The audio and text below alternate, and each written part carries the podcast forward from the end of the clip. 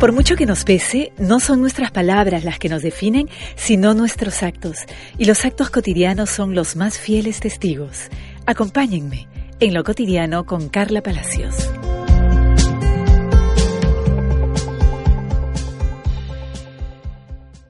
El blister de la felicidad. La Pepa, la Pepa, la gran Pepa. No hablo de la primera constitución de España ya por los 1800. Hablo de la famosa Pepa que según dicen quita el dolor.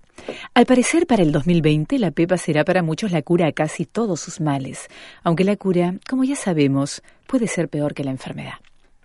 Creo que la pepa más usada en todos los tiempos fue el Valium o benzodiazepina. Esta pepita amarilla con una V chica dibujada en una de sus caras, más chiquita que un caramelito, la que sigue prometiendo a todo aquel que la toma minutos de verdadera paz. En 1963 fue creada y hasta Mick Jagger y Woody Allen la nombran en sus pelis y canciones, volviéndose así un ícono cultural. Una pequeña ayuda para las madres. Así se titulaba el pequeño disco musical que contaba la vida cotidiana de las amas de casa estadounidenses que, atosigadas con las múltiples tareas del hogar y agobiadas ante la poca ayuda de sus maridos y sus hijos, sentían la urgencia de refugiarse en las píldoras amarillas que les proporcionaban la serenidad que necesitaban para seguir. Los niños, las cosas, los hombres y en general la vida es diferente hoy día, repiten las madres en la canción, para poder tolerar su terrible realidad. Piden a los doctores que por favor les den más Valium. Doctor, please, some more. No olvidaré nunca a una amiga que buscó entre la basura a las nueve de la noche su blister de benzodiazepinas, como si se tratara de una joya perdida. Rebuscaba entre las bolsas negras con absoluta desesperación sus mágicas pepitas que le quitaban la angustia en un santiamén, decía. Cuando encontró en medio de la basura el blister perdido, dijo Amén. Gracias, Señor. Nunca entendí que tenía que ver Dios en este entuerto, además porque ella supuestamente no creía en él.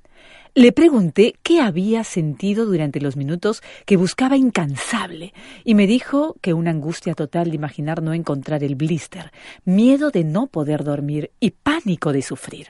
Angustia, miedo, pánico, los tres jinetes del apocalipsis, pensé.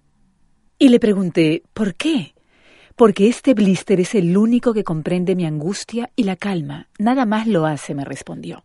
Cuando le pregunté qué otra cosa intentaba para calmar su innegable desesperación, respondió Nada, no hago nada.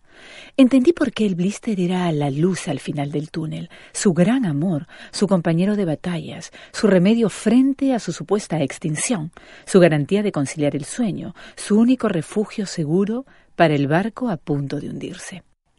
56 años han pasado desde su creación y la pastilla mágica sigue siendo consumida por miles de ansiosos, sin diagnóstico y sin recetas, y lo peor, sin real necesidad. De hecho, el 2020 la depresión será la enfermedad por excelencia, superando al cáncer, dicen los médicos. Yo solo sé que un par de veces la consumí y parecía una zombie. Es cierto, inhibió el dolor por un rato, pero cuando el efecto se fue, el dolor seguía ahí. Y me pregunté, ¿cuál es el chiste?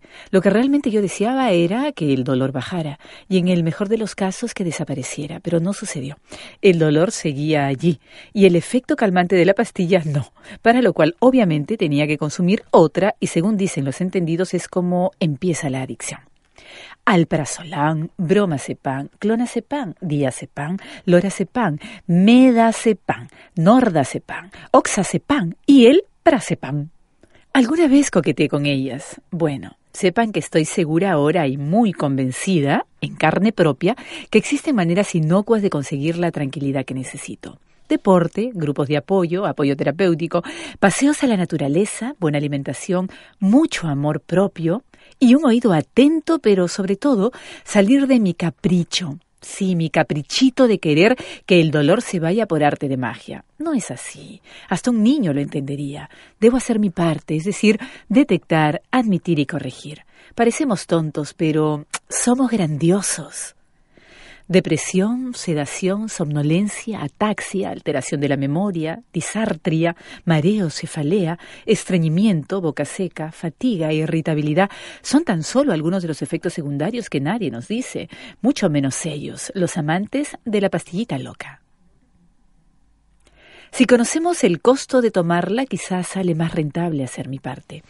¿Crees verdaderamente que esta sensación de estar solos, de vivir a la intemperie, de que estamos perdidos y en completo abandono, se irá con una pastillita?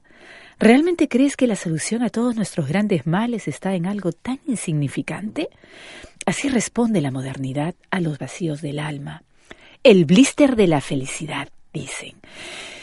Para mí el blister de la felicidad no existe. La felicidad es un misterio, es una forma de ser y de estar en el mundo.